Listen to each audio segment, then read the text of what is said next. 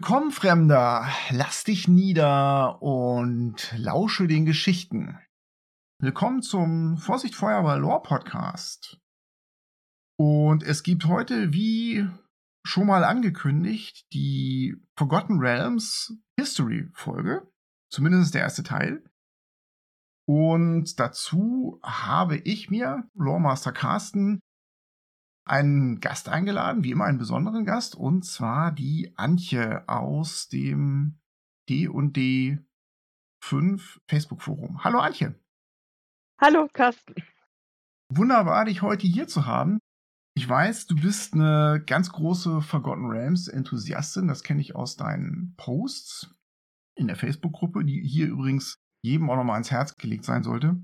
Und weil Alex, Lawmaster Alex, leider wieder ausgefallen ist. Es gehen ganz viele Grüße an ihn raus und wir hoffen, dass er bald wieder dabei ist. Greifen wir auf dich zurück, aber auch, weil du eine super Expertin bist. Und ich würde mich freuen, wenn du mir und den Hörern mal erklären könntest, wie du zu D&D gekommen bist und zu den Forgotten Realms. Ja, also zu D&D bin ich gekommen, weil meine Eltern mich als Jugendliche über ein paar Jahre hinweg nach Amerika transferiert haben, also mitgenommen haben. Mein Papa hat da gearbeitet. Und ich habe da, wie man das so macht, in den Schulferien Summercamp gemacht. Und im Camp gab es eine feste Lichtauszeit. Und nachdem das Licht aus war, hat ein Mädchen äh, in meinem Zimmer mit uns D&D gespielt. Im Dunkeln, ohne Würfel, ohne Karten, ohne alles. Einfach nur wir haben gemeinsam Geschichten erzählt und das Würfeln hat sie ersetzt dadurch, dass wir irgendwie Zahlen picken mussten. Und sie hat dann entschieden, wann wir getroffen hatten und wann nicht. Was ähnliches haben wir in den Pausen in der Schule gemacht mit diesen alten Casio-Digitaluhren. Damit haben wir unsere Zufallszahlen generiert. Ja, genau. Also so fing das an. Und dann zu Hause natürlich musste ich das weitermachen und habe als erstes Regelwerk dann die Homesbox gehabt. Da gab es ja noch kein AD&D. Hatte dann meine erste D&D-Gruppe und habe dann auch sehr bald mit den Forgotten Realms angefangen. Sobald die eigentlich dann herauskamen. Also in meinem Bücherregal steht von der First Edition die Kampagnenbox und von der Second Edition die Kampagnenbox und etliche Boxen, die halt den Norden und andere Dinge beschreiben. Wir haben allerdings dann eine Pause gemacht mit der Lore. Also ich war damals auch in der Forgotten Realms Mailingliste, sowas gab es damals noch. Und wir haben nie Third Edition gespielt. Wir haben das versucht und fanden es doof. Und deswegen haben wir weiter Second Edition gespielt. Wir fanden es nicht doof wegen der Lore. Das System war nicht unseres. Und vierte Edition ist deswegen auch irgendwie an mir vorbeigegangen. Und mit der fünften Edition, da bin ich dann wieder mit eingestiegen. Das hatte für mich ein sehr Oldschool-Feeling eigentlich und bin dann dadurch auch wieder in die Lore eingestiegen.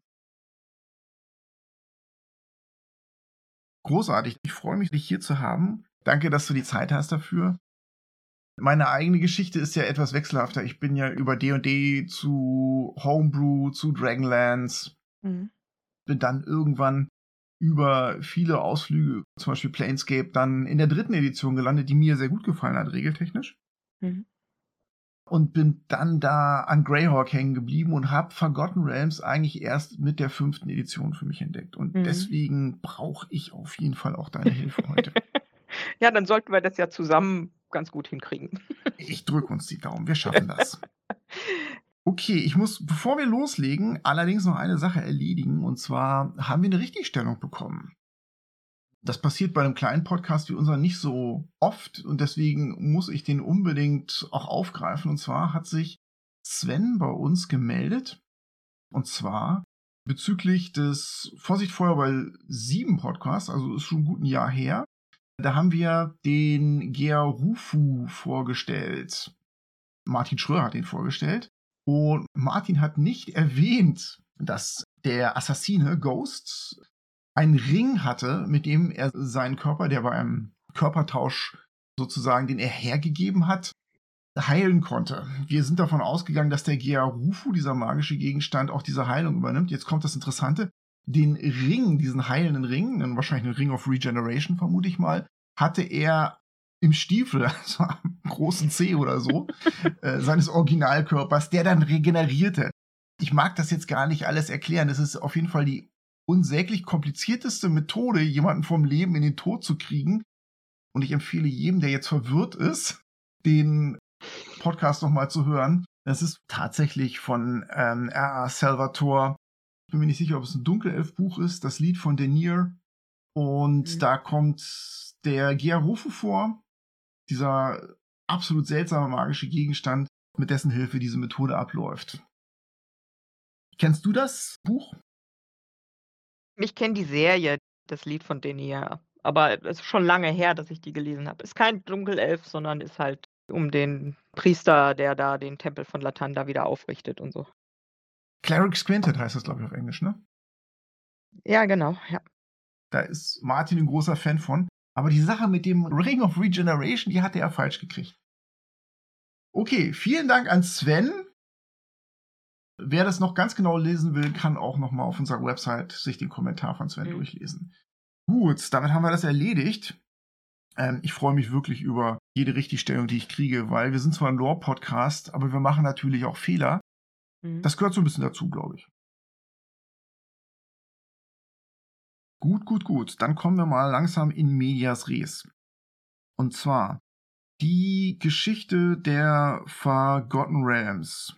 Die ist verdammt umfangreich. Und ich würde sagen, wir fangen so richtig, richtig vorne an. Womit ging es denn los in den Forgotten Realms? Wann startet denn so die Geschichte? Ja, ein, ein bisschen kommt es natürlich darauf an, auf welche Quellen du dich beziehen möchtest. Der richtige Anfang, der wurde erst erfunden mit der vierten Edition. Den kannte man also früher noch gar nicht. Aber der richtige Anfang wäre ja die Erschaffung der Welt. Und da kommen ja auch Dinge drin vor wie das Ream Space, das gibt es auch erst seit Spelljammer und solche Sachen. Das heißt, die Geschichte der Reams ist nicht von Anfang an in einem Guss gewesen, sondern da ist immer mal wieder was dazugefügt worden. Und zwar auch am Anfang und in der Mitte und am Ende und so. Und der Anfang wäre ja aber quasi die Erschaffung der Welt. Das, woraus es erschaffen ist, gibt es in Spelljammer, ist halt ein Ozean, ein, ein regenbogenfarbener Ozean, in dem so die Kristallsphären treiben, in denen dann die unterschiedlichen Weltensysteme drin sind. Ja, und eine dieser Kristallsphären wäre Abertoril oder das Rimspace. Und Abertoril ist einer der Planeten in diesem Rimspace. Und der Gott Eo, dieser Übergott, der ja auch manchmal sich einmischt, wenn die Götter Mist bauen, der hat es erschaffen. Das wäre der Anfang. Ganz wichtig ist tatsächlich dieser Satz, das ist äh, so auch entstanden, Stück für Stück. Ne? Das ist halt eben ja, nichts, ja. was Ed Greenwood sich mal irgendwann ausgedacht hat, sondern die Geschichte, über die wir heute reden, ist schwer gerettkonnt, mehrfach erweitert und revidiert. Ne? Ja, ja. Das gehört aber auch irgendwo dazu. Und ich finde, das macht ein bisschen den Charme aus der ganzen Geschichte. Ja, Okay, Ao, denn den Namen werden wir, glaube ich, heute noch öfter hören. Ja. Von den ganzen D&D-Welten, die ich kenne, ist Ao meiner Meinung nach einer der, der seltsamsten Götter so, der komische Entscheidungen trifft. Ich habe immer ein bisschen das Gefühl, Ao ist eigentlich TSR oder Wizards of the Coast. Ja, es ist auch so, dass er ja in der Welt, für die Bewohner der Welt eigentlich keine Rolle spielt. Er wird auch nicht in dem Sinne verehrt. Es gibt keine Priester von Ao oder so etwas. Also nicht, dass ich wüsste. Er ist so groß, dass man sich gar nicht an ihn wendet, ne? Mhm. Ist er denn den Leuten eigentlich bekannt? Das weiß ich gar nicht. Ich glaube schon. Ich glaube, dass in dieser ganzen Geschichte um die Zeit der Sorgen, dass da die Leute tatsächlich ihn auch benennen als denjenigen, der quasi die Götter auf die Welt wirft, mhm. wo sie dann als Sterbliche quasi herumwandeln müssen, ja. Aber jetzt greifen wir vor. ja, aber wahrscheinlich eben tatsächlich auch nur irgendwelchen Gelehrten oder so. Ne? Also ich kann mir nicht vorstellen, dass der typische Kämpfer auf der Straße oder Wachmann, dass der überhaupt von AO gehört hat. Ne? Und auch wahrscheinlich nicht von diesem Erschaffungs Mythos. Das ist überhaupt das Schöne an den Rems. Vieles ist ja auch immer dargestellt als die Meinung von Gelehrten. Ich weiß, dass viele Spielleiter sich da Sorgen machen, ob sie denn alles genau wissen, wie es ist. Es ist eben nicht irgendwie, sondern es gibt Meinungen dazu, wie es gewesen sein könnte. Und es darf da durchaus unterschiedliche Meinungen geben. Das äh, fühle ich auch so, wenn ich mir das alles durchlese. Es ist absichtlich unscharf, es hat auch absichtlich Widersprüche. Die entstehen mhm. natürlich durch dieses ganze Neuschreiben ohnehin. Aber ich finde, das gibt der ganzen Sache auch wieder so einen gewissen Charme und fast schon einen natürlichen Echtheitsgrad, denn so ist es natürlich mit Geschichte. Ja. Da gehen Informationen verloren und die wird immer von denjenigen interpretiert, die die Geschichte schreiben. Mhm. Okay, also AO macht jetzt Alberto Real. Warum das heute auch anders heißt, diese Welt, da kommen wir sicherlich noch zu. Mhm. Und wie geht's denn dann weiter? Wir haben diese Kristallkugel des Realm Space, die im Phlogiston schwimmt und da drin ist sozusagen das, das Sonnensystem enthalten. Was passiert dann? Also die ersten mächtigen Wesen, die da sich dann drum streiten. Also es geht ja in der Geschichte von den Vergatten Rems immer um, dass sich Leute streiten. Also, Definitiv. aber die, die, diese ersten Kriege quasi sind zwischen Primordials und den ersten Göttern, Selune und Char. Und es tauchen dann, glaube ich, auch schon relativ bald erste Wesen auf, wo auch immer her die entstehen, glaube ich, einfach die Schöpferrassen. Das sind die Native Races der Rems. Mhm. Aber wie gesagt, zuerst hat man halt diese Urkräfte, die sind so ein bisschen elementaren Ursprungs und die kennt man am besten noch, weil der Gott Uptaro eigentlich gar kein Gott ist, zum Beispiel der Gott von Chalt, sondern ist so ein so ein Urwesen und die Götter und die Primordials, die bekämpfen sich halt, äh, eine Zeit lang. Ja. Das ist für Spieler, die zum Beispiel das relativ beliebte Grabmal der Vernichtung spielen, durchaus ein ganz interessantes Detail, ja. dass Uptao äh, kein typischer Gott ist, sondern ja, der ist so ein primordialer, so ein primordial Gott, ja. der aus der Schöpfung irgendwie entstanden ist mit einer engen Verbindung zur Materie und zur Welt. Genau, Elementen, Urkräfte. Wenn ich das richtig verstanden habe, dann war ein Teil der Primordials dann eben auf die Seite der Götter übergelaufen und so konnte das dann auch irgendwie gelingen, dass die Götter am Ende diesen, äh, diesen Dornoir, den Krieg der Morgendämmerung, irgendwie gewonnen haben. Die haben von irgendwoher Verstärkung bekommen und ein Teil der Primordials sind zu denen übergelaufen und so gewannen die das dann irgendwie, ne? Genau. Was Chalt angeht, ist es so, dass äh, Uptao dafür, dass ihm eben diese Halbinsel versprochen wird, als sein Gebiet, sein Reich, wo er machen kann, was er will. Ja, genau, wo er machen kann, was er will. Äh, dafür sperrt er ein anderes Primordial, nämlich Denda, die Nachtschlange, die vorher schon mal für ziemliches Chaos gesorgt hatte, ein, die auch manchmal seine Schwester genannt wird. Also so genau weiß man nicht, was das heißt, ob das nur heißt, sie ist halt auch ein Primordial oder ob da tatsächlich irgendwie eine engere Beziehung sein soll. Aber er sperrt sie halt ein, auch in Schalt, und das ist ja jetzt Leuten, die das Grabmal der Vernichtung spielen, vielleicht auch bekannt, dass das immer noch, ja, dann Dinge nach sich zieht. Denn da taucht an vielen Stellen auf. Ja. Immer mal wieder am Rand. Die wird gern genommen. Ja. Als große Vernichter, Bedrohungsgottheit. Primordial. Ich glaube, in ähm, Storm King Thunder, Sturmkönigs Donner, da findet man am Ende auch eine Horde Yuan Ti, die werden immer gerne mit ihren Verbindungen gebracht, die sie irgendwie beschwören wollen. Mhm. Gut. Damit endet dann dieser Dawn War, dieser Krieg der Morgendämmerung und dann kommt das nächste Zeitalter, das noch genauso nebulös ist. Welches ist das denn? Das sind die Tage des Donners oder die eben das Zeitalter dieser sehr äh, mysteriösen Schöpfervölker.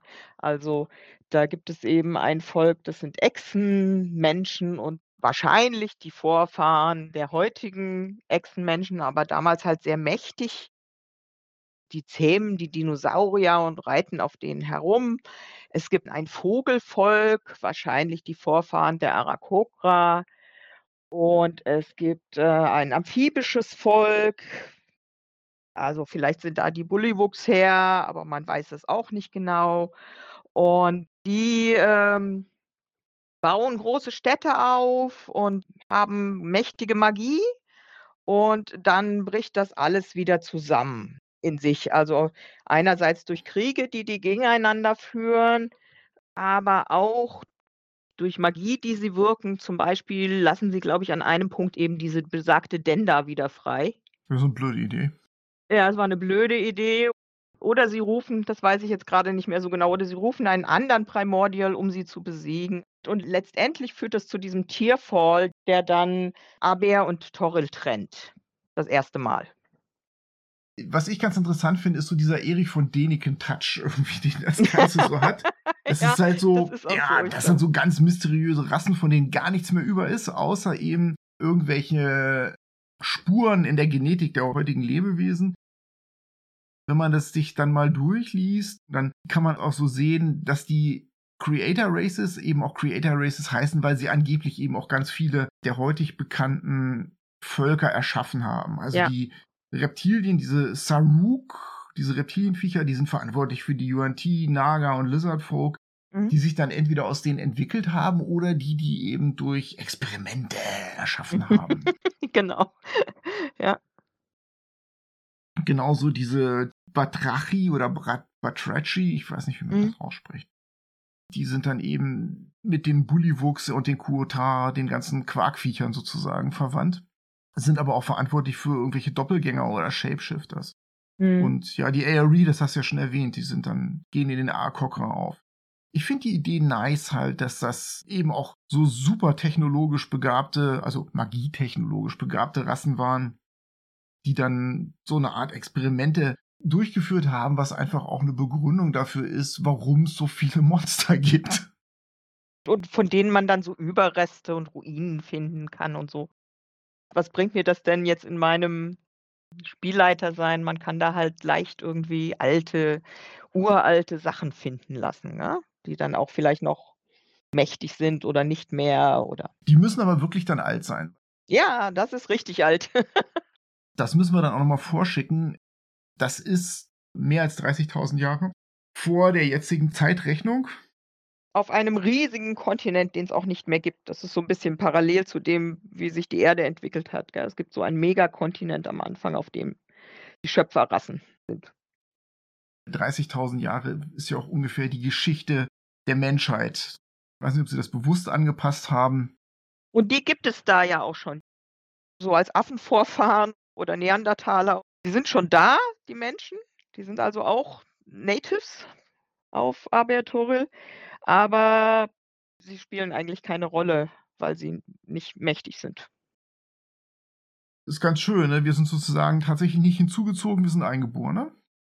Wir kommen aus dem Dorf. Ansonsten fällt mir noch ein, wer im Zeitalter des Donners hin und wieder mal erwähnt wird, sind die Fae, die aber Mhm. nie eben direkt in Aberturil sind, sondern die halt immer mal übergriffig werden aus dem Feywild herüber sozusagen. Ja, und die Menschen, die hast du schon erwähnt, die sind einfach zu primitiv, um eine Rolle zu spielen, aber sie sind schon da. Mhm. Ich finde ganz interessant eigentlich dann auch wieder diese Idee, wer keine Creator Races sind. Das heißt, die Drachen, da kommen wir gleich noch zu, wie die hergekommen sind. Mhm. Die Halblinge und Gnome sind offensichtlich nicht dabei. Die Riesen werden zwar erwähnt, waren aber zu dem Zeitpunkt wohl noch nicht zahlreich oder mächtig genug.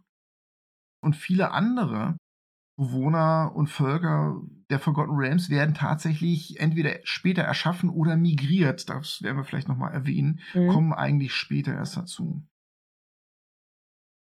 Ja, also wir haben so Dinosaurierviecher, Menschen, wir haben Froschmenschen und wir haben Vogelmenschen im Prinzip. Und irgendwo die Feen, die in diesen Days of Thunder eine gewisse Rolle spielen. Ja. Eine Sache, über die würde ich noch einmal kurz reden, weil die wird uns später begleiten. Wenn ich das richtig sehe, und du kannst mich verbessern, die Saruk, also diese Sauroiden Reptilienkreaturen, die haben ja, glaube ich, die Nether Scrolls aufgeschrieben, oder? Ich dachte immer, dass die aus einem der Elfenreiche stammten, aber ganz sicher bin ich mir da gerade nicht. Das ist so schön, das ist typisch Ja, ja. Realms. Meines Wissens nach, Loremaster Carsten, Ja. wurden die um ja minus 30.000 vor dem Dale Reckoning tatsächlich von den Saruk als die Golden Skins of the World Serpent, möglicherweise sprechen wir hier wieder von Denda, ich weiß es nicht, aufgezeichnet und dann wurden sie in irgendwelchen tiefen Löchern versenkt. Äh, Und Ja. im Grunde sind die Nether Scrolls, das müssen wir glaube ich mal erklären, die werden in der Geschichte von Forgotten Realms mega wichtig werden und die sind im Prinzip eine sehr, sehr ausführliche Beschreibung der Magie. Sozusagen die große einheitliche Feldtheorie der Forgotten Realms. Wenn man die in der Tasche hat, dann weiß man und kann man alles so.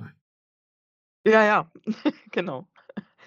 Ja, die sind unzerstörbar aus Metall und äh, kommen so in gewissen Sets daher, die sich mit bestimmten Themen beschäftigen. Und auf eine Scroll passt natürlich viel mehr Text, als man da wirklich liest. Wahrscheinlich sind das Tablets gewesen, fürchte ich mal. Auf jeden Fall werden die hier den Saruk von einigen Gelehrten zugeschrieben. Mhm. Und wir werden sehen, die werden noch eine Rolle spielen. Dann spielen die Titanen, das sind die Vorläufer der Riesen, eine gewisse Rolle. Die liefern sich einen Krieg, meines Wissens nach, mit dem Batraci, also mit dem Amphibienwesen. Mhm. Und dann, das hast du schon erwähnt, werden wieder wirklich blöderweise irgendwelche Primordials freigelassen. Und ähm, es kommt zum Tearfall, also zum Tränenfall. Mhm. Sowas gehört auch in die Geschichte einer jeden Fantasy-Welt. Es ist ein Meteoriteneinschlag im Prinzip. Ja. Das kennen wir vielleicht aus Dragonlance. Ähm, da passiert das auch, da machen es dann die Götter. Hier ist es ein beleidigter Primordial. Und dann wird es ein bisschen strange an der Stelle, denn danach wird tatsächlich diese Welt aufgesplittet in zwei Teile. Genau. Weißt du was drüber? Ja, also der Tierfall ist im Prinzip ein Einschlag, glaube ich, mehrerer Kometen. Also äh, manchmal heißt es aber auch, dass halt irgendwie eine der Tränen von Seluna, also so ein Trabant des Monds, so ein Eiskomet quasi auf die Welt geschleudert wird. Und es ist dann aber wieder Ao, der sich einmischt und der dann sagt, okay, das geht jetzt zu weit. und wir teilen einfach Aber und Toril und Aber gehört jetzt den Primordials und Toril gehört den Göttern. mich beschlicht da eine Sekunde lang das Gefühl, dass irgendjemand wirft jetzt diesen Meteoriten und dann kommt Au und äh, teilt die Welt, sodass der Meteorit in der Mitte durchfliegt. So, hui! ja, eine Katastrophe ist es, egal wie es war, eine Katastrophe ist es auf jeden Fall, weil sich dadurch der gesamte Planet unglaublich verändert und die Batachi, glaube ich, die das auch losgetreten hatten, die Amphibien, die kommen halt mit äh, der plötzlichen Kälte nicht zurecht. Dadurch brechen die zusammen und das ganze Zeitalter sieht dann quasi ein sehr abruptes Ende dieser Schöpfervölker. Da bleiben ja dann Dinge von übrig, also Echsenmenschen, Bullywuchs und Arakokra, aber sie erholen sich davon nie wieder. Also diese Kultur ist einfach zerschlagen. Ich habe irgendwo den Satz gefunden, they left for the plains. Typisch D&D, die wandern schnell in die äußeren Ebenen aus. Dann sind sie nicht ganz weg, man kann noch irgendwas mit ihnen anstellen. Ja. Ja, ich habe noch das Detail gefunden, dass irgendwo in diesem Zeitalter die Orks tatsächlich nach Turil migriert sind. Durch irgendein Portal, was die Creator Races erschaffen haben. Mehr oder weniger absichtlich wurden die dann dahin gebracht. Also die ersten, die dazugezogen sind sozusagen. Und nach dem Tierfall entstehen auch die Drachen. Schöne Geschichte, erzähl. Man weiß, dass es sie erst gibt nach dem Tierfall. Es gibt Gelehrte, die vermuten, dass Teil dieser Geschosse, die Toril da getroffen haben oder aber Toril getroffen haben, eben Dracheneier sind oder dass die in den Kometen waren oder so etwas. Auf jeden Fall schlüpfen danach die ersten Drachen. Eine extrem kreative Auslegung der Leben auf Kometentheorie. Ähm, ich find's klasse. Also die Drachen fallen als Meteore vom Himmel oder die Dracheneier. Ja. das finde ich eine schöne Geschichte, die man sich auch durchaus merken kann als Spieler oder Spielleiter, wenn man mal einen Drachen spielt, weil wir vielleicht wissen, dass die Drachen ja noch. Ja. So kamen die hierher. Und auch das wird mega Konsequenzen haben. Da kommen wir heute mit Sicherheit noch zu. Mhm. Okay. Dann gibt es immer noch den einen oder anderen Krieg. Die Creator Races verlassen Turil nicht friedlich. Dieses Vogelvolk bleibt als letztes da und zieht sich dann irgendwann nach Maztika zurück. Die haben da schon Ärger gekriegt mit den Gnolls, also mit den Gnollen. Mhm. Und die Gnolle haben dann irgendwann mit einer Art biologischen Waffe, so einer Seuche, die Ari besiegt und ja, dann sind sie ausgewandert sozusagen. Und damit endet im Wesentlichen das Zeitalter des Donners. Das Zeitalter, über das auch noch nicht so viel bekannt ist, sozusagen. Genau. Ja, dann fassen wir es mal zusammen. Für Spieler und Spielleiter im Age of Thunder gibt es halt die Creator Races, über die eigentlich heutzutage so gut wie gar nichts bekannt ist. Die haben technologischen Fortschritt, die sind Genetiker und Monstererschaffer, führen gegeneinander Kriege. Und irgendwann geht das natürlich ins eigene Auge und sie vernichten sich mehr oder weniger selbst. Mhm. Ich finde es ein schöner Auftakt für die Forgotten Realms, aber dann Mhm. geht es weiter in Stone Age, also das Zeitalter der Morgendämmerung oder so. Mhm. Und das finde ich schon richtig interessant, gefällt mir richtig von den ganzen Zeitaltern. Das ist interessant, dass es das ist, was in dem Abenteuerhandbuch für die Schwertküste gar nicht drin steht. Weil da geht es von den Tagen des Donners gleich in die erste Blüte. Ich habe das hier liegen, das checke ich mal ab, okay? Das finde ich ja unerhört. Das finde ich unerhört. Du hast recht. Sie nennen es ja eine kurze Geschichte. Ich wollte nämlich am Ende eigentlich das Sword Coast Adventurers Guide, und wie heißt der auf Deutsch? Handbuch für die Schwertküste oder so? Abenteuerhandbuch für die Schwertküste. Ich habe ihn hier auf Deutsch liegen. Das wollte ich eigentlich empfehlen als einzige 5e-Quelle, auf die man sich halbwegs verlassen kann. Ja, Vorsicht, Feuerball sagt euch, ihr könnt euch nicht drauf verlassen. Es fehlt das Dawn Age. das ist halt so die Frage, gell, was heißt, es fehlt? Also ich finde die Geschichte, wie sie da dargestellt wird, eigentlich ganz gut. Mhm. Den Forgotten Realms wird ja auch manchmal vorgeworfen, dass sie einfach so viel Lore haben, dass es gar keiner kennen kann. Und es muss ja jetzt nicht jedes Zeitalter gleich wichtig sein für die Völker, die jetzt noch leben oder auch für die, die Spiele, die wir in diesem Zeitalter spielen. Gell? Mhm. Das Dawn Age ist halt eben Drachen und Riesen im Prinzip. Und der Rest spielt keine so große Rolle. Dann finde ich es aber noch unverantwortlicher, dass sie es dann eben weggelassen haben im Schwertküste-Handbuch, weil es gibt zwei Kampagnenbände, nämlich Storm King Thunder, also Sturmkönig Donner und Horde of the Dragon Queen, die sich einmal nur mit Drachen und einmal nur mit Riesen beschäftigen. Und wie kann man diesen wichtigen Krieg zwischen diesen beiden großen Völkern dann verdammt nochmal ganz einfach unter den Teppich kehren? Was für Eltern muss man haben, ehrlich, jetzt. Okay, gut. Dafür sind wir dann ja da hier. Drachen und Riesen. Also die Drachen sind vom Himmel gefallen, die Riesen waren immer schon da und jetzt äh, sind die Creator Races, die äh, Schöpfervölker, sind so langsam am, am Ablosen Mhm. und die nehmen sich dann sozusagen der Welt an. Und die anderen Völker, die rutschen da ja jetzt auch ein bisschen die Rangordnung hoch, weil es einfach Lücken gibt. Ja, also auch die Elfen spielen da ja schon eine kleine Rolle. Die sind dann offensichtlich aufgetaucht. Ich hatte irgendwo mal gelesen, dass die Feen, also die Feylords, die Elfen sozusagen als fünfte Kolonne reingeschickt haben, um die Schöpfervölker zu schwächen, so, um ein bisschen für Unruhe zu sorgen. Auf jeden Fall tauchen sie irgendwann mal auf und sie kommen wahrscheinlich aus dem Feywild oder sie kommen aus Arborea, aus der äußeren Ebene des chaotisch Guten. Auf jeden Fall sind sie zugezogen. Ja, sind Nachfahren der Ela drin, was immer die so wirklich sind. Auf jeden Fall haben sie spitze Ohren. Okay, Dawn Age.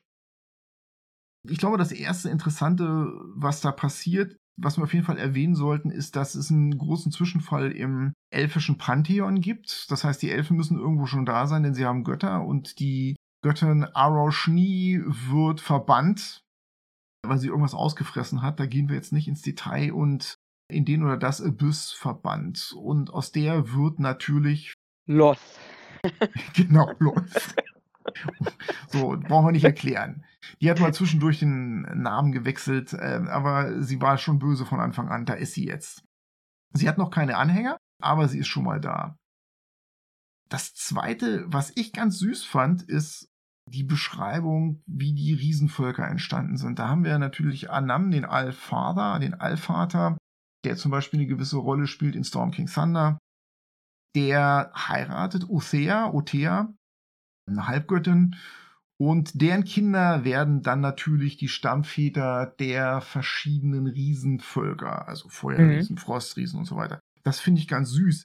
Aber noch viel lustiger wird es dann, wenn ein paar tausend Jahre später dann irgendwann zu lesen ist, dass Othea, der wird langweilig und die beginnt Affären mit anderen Göttern und Wesen und daraus entstehen dann diese eher schräg angesehenen, das sind ja außereheliche Kinder, kann ja nicht toll sein, amerikanisches Spiel, diese eher schräg angesehenen Völker, der Oger, der Furbolgs, Verbirk, Whitekin und Formorianischen Riesen. Mhm. Also ich finde am schlimmsten die Formorianer, die sehen ja echt fies aus. Das passiert, wenn man außerehelich unterwegs ist. Aber schwamm drüber. Wir haben dafür wieder jede Menge schöne Monster. Mhm. Auf jeden Fall gibt es dann tatsächlich einen Krieg. Die Riesen und die Drachen treten sich aus irgendwelchen Gründen auf die Füße, die breiten sich alle aus und es kommt zum großen Krieg zwischen dem Riesenreich Ostoria, glaube ich, das ist das mächtigste der Riesenreiche, und den Drachen. Ja, und ich glaube, die Riesen ziehen den kürzeren. Ne? Die haben den Drachen am Ende nicht viel entgegenzusetzen und müssen dann in den Norden fliehen, wo die Drachen sie dann sein lassen, sozusagen. Da dürfen sie sein. Sie dürfen in der Kälte sitzen und frieren. Mhm. Aber damit ist das Dawn Age nicht zu Ende und auch die Geschichte der Drachen ist nicht zu Ende, dieses Drachenimperiums, denn die kriegen sich selbst in die Haare. Es beginnen die Heiligen Drachenkriege, auf Englisch The Draco Holy Wars. Und zwar sind das Kriege entlang der Gesinnungsachsen der Drachen. Denn wir kennen die Drachen ja natürlich stark segmentiert, die sind ja nach Farbe und Gesinnung getrennt und das nimmt damals seinen Anfang.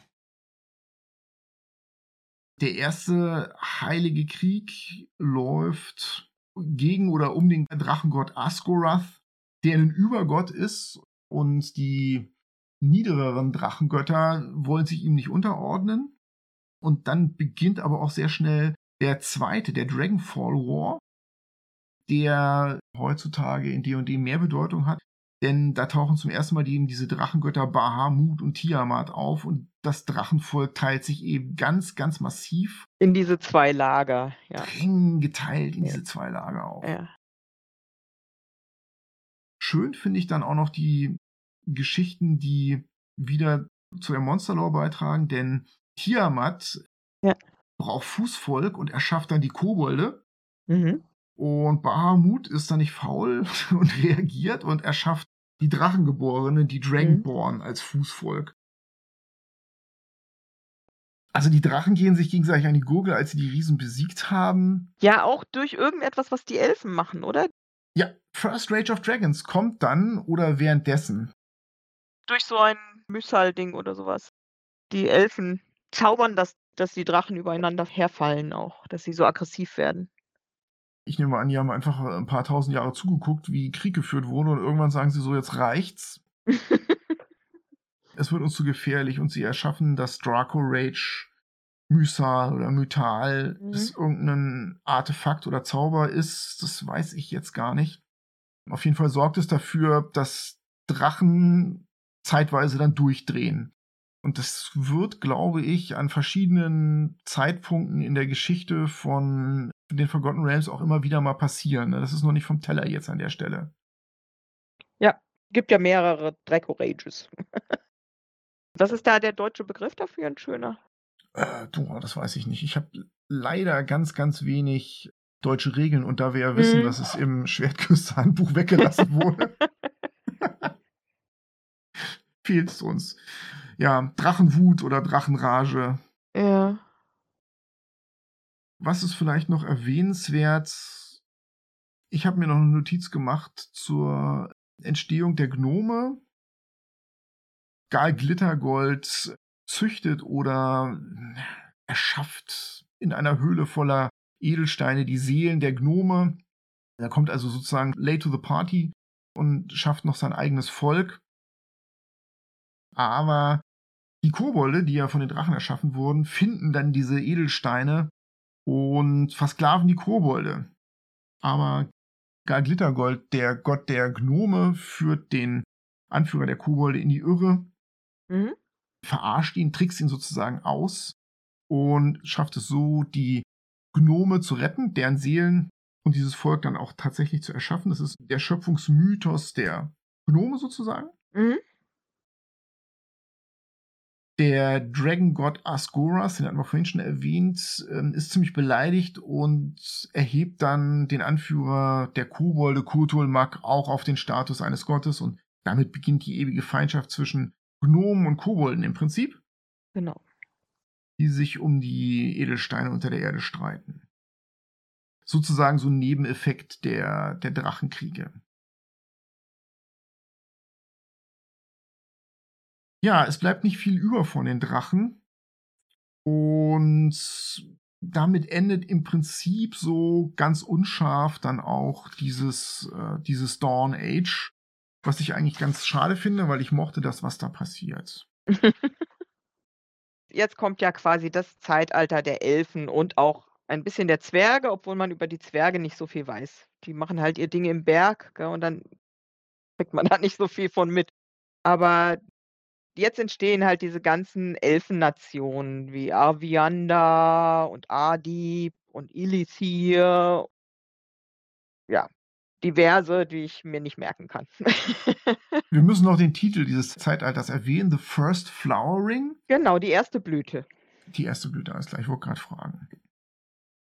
Beginnt irgendwo bei minus 25.000 Jahren vor der jetzigen Zeitrechnung und endet dann irgendwie 12.000 Jahre vor der jetzigen Zeitrechnung. Also alles immer noch in weitester Vergangenheit, aber wir reden hier natürlich von Elfen. Aber leben tut auch von denen dann keiner mehr. Das ist richtig, aber zumindest erwarten wir von den Elfen, dass sie es aufgeschrieben haben. Es bleiben ja Dinge übrig davon, ja. Also wenn es nur manchmal Ortsnamen sind oder so, gell, die dann noch davon zeugen, dass da halt eben mal irgendein Elfenkönigreich war. Ja, was passiert denn jetzt in der ersten Blüte mit den Elfen so? Was treiben die? Erst einmal wachsen die so an und haben sehr viele verschiedene Königreiche, die sie erschaffen. Die Zwerge machen quasi das Gleiche unter den Bergen. Und in erster Linie haben sie zunächst einmal damit zu tun, ihre Reiche auch gegen Orkhorden zu beschützen, ne? Klar. Und da gibt es diverse Kriege.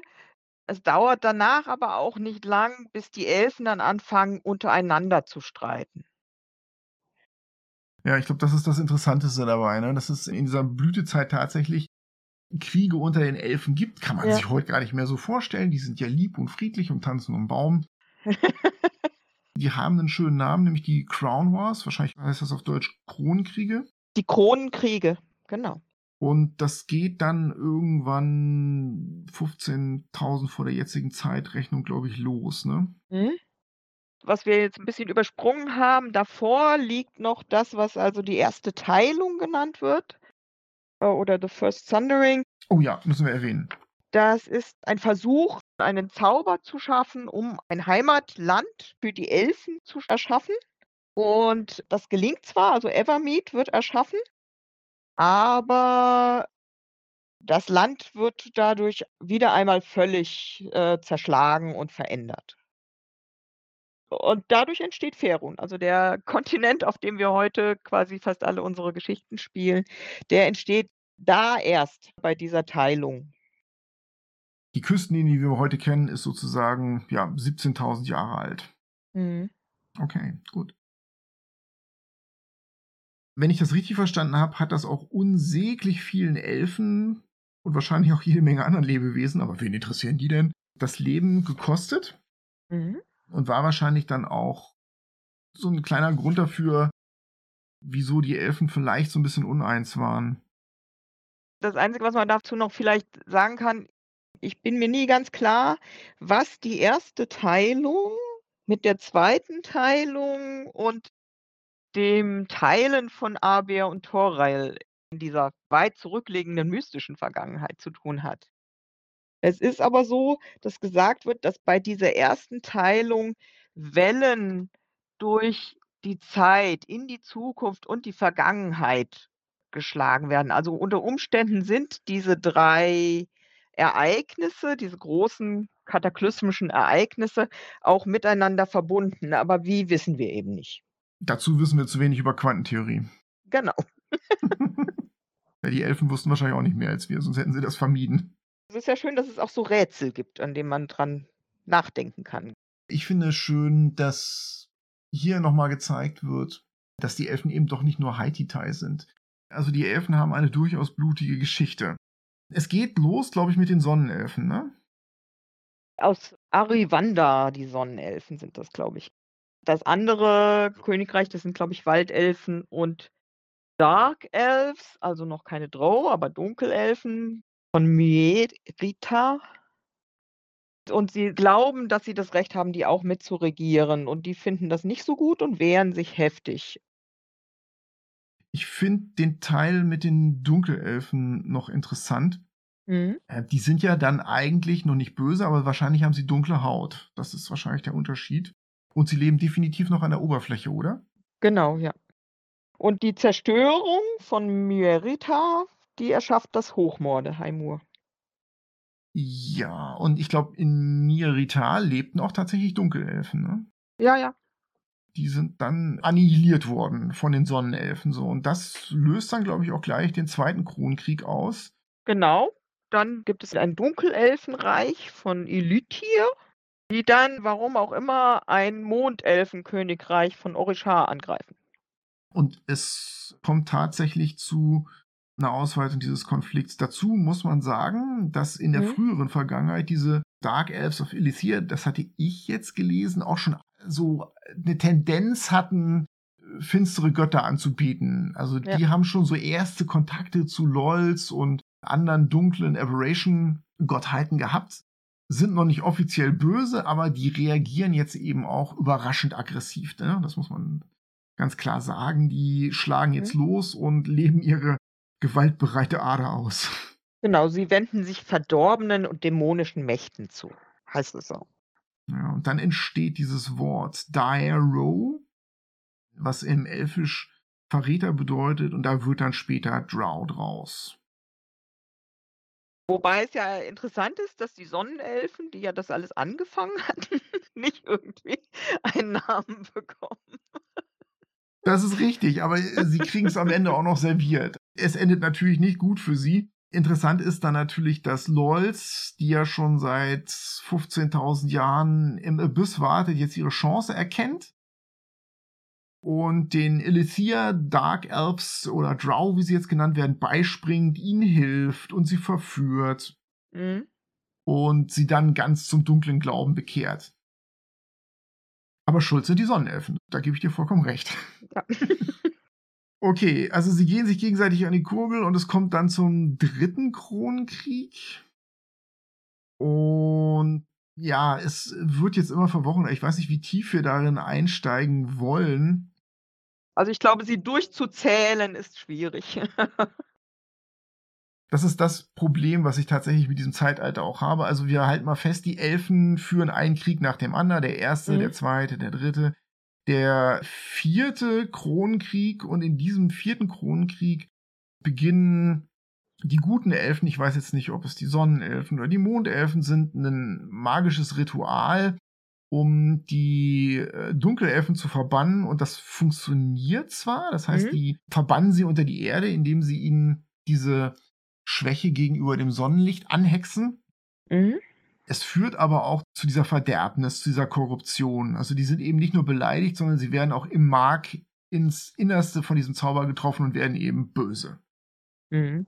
Da würde man jetzt wahrscheinlich in der fünften Edition im jetzigen Stand drüber diskutieren. Kann man ein Volk mit einem Zauber komplett böse machen? Möglicherweise waren sie auch einfach nur stinksauer und beleidigt. Da kann man sich die Erklärung aussuchen. Man kann das auch verstehen. Sie wenden sich dann halt letztendlich völlig von den anderen Elfengöttern ab und wenden sich nur noch der Göttin zu, die halt eben ihnen auch geholfen hatte. Eigentlich auch sehr verständlich. Es steht irgendwo, dass sie innerhalb von zwei Monaten die Oberfläche räumen mussten, weil sie es einfach nicht ausgehalten haben im Licht. Ja, und da haben wir den Status quo, wie wir zu den Dunkelelfen gekommen sind. Es folgt ein fünfter Kronenkrieg, der im Prinzip damit anfängt, dass ein hohes Elfengericht findet heraus, dass tatsächlich die Sonnenelfen an allem schuld waren. Mhm. Wer hätte das gewundert? Die weisen das von sich und daraufhin tun sich alle anderen zusammen und das Elfenreich von Arivanda, der Sonnenelfen, wird dann tatsächlich ausradiert, dieser Schandfleck.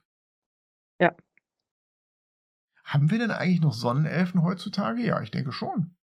Ja. Ich hatte mal einen in meiner Kampagne, weil hätte ich das gewusst, dass es den nicht mehr gibt, hätte ich den verbieten müssen. Nein, also es ist ja so, dass das Reich fällt. Das heißt ja nicht, dass es die Rassen nicht weitergeben kann, ne? Es ist beruhigend zu wissen, dass nicht alle umgebracht wurden. Wird ja auch vielleicht nicht das einzige Reich von Sonnenelfen gewesen sein. Okay, es folgt dann noch der Krieg der sieben Zitadellen. Ich, boah, da müssen wir jetzt, glaube ich, nicht drauf eingehen. Noch ein Elfenkrieg. Und danach kommt The Founding Time. Genau. Wie heißt die auf Deutsch? Ja, eigentlich steht hier das Zeitalter der Menschheit. Und weil das so ausführlich ist, werden wir das, wie schon erwähnt, in einem späteren Podcast machen. Freut euch auf viele Verbindungen zur jetzigen Spielwelt. Ihr werdet erfahren, wie das magische Geschoss entstanden ist. Ähm, und wenn ihr euch schon immer gefragt habt, was dieser Old Owlwell, dieser alte Eulenbrunnen in den Lost Mine of Fandalware bedeutet und warum da ein taianischer Magier rumhängt, wir werden es euch erklären, aber in der nächsten Folge. Gut. Also erstmal vielen Dank. Hat mir sehr, sehr viel Spaß gemacht. Mir auch. Du strahlst eine immense Kompetenz aus, finde ich großartig. Macht sehr, sehr viel Spaß. Und ansonsten geht natürlich wie immer äh, die Aufforderung an unsere Hörer raus, wenn wir was vergessen haben, und wir haben mit Sicherheit was vergessen, oder Antje? Ganz bestimmt sind da Lücken dran. Was euch wichtig war. Über Halblinge zum Beispiel, die nicht erwähnt wurden, über Zwerge, die wir wirklich am Rand gelassen haben, dann postet das gerne in den Kommentaren. Wir fügen das dann gerne nochmal ein und freuen uns über jeden Kommentar. Ja, und dann würde ich sagen, sind wir jetzt am Ende. Ich wünsche dir, Antje, und natürlich auch allen Hörern einen schönen Abend. Vielen Dank fürs Zuhören. Antje, vielen Dank fürs Dasein und fürs Mitmachen. Sehr gerne. Es gehen von uns beiden Grüße an die gesamte D&D 5 Facebook-Gruppe, wo wir ja beide aktiv sind. Du viel Ja. aktiver als ich. Und merkt euch den Satz von Tasheva Longreach aus Planescape. Es kommt nicht darauf an, was ihr habt. Es kommt darauf an, was ihr wisst.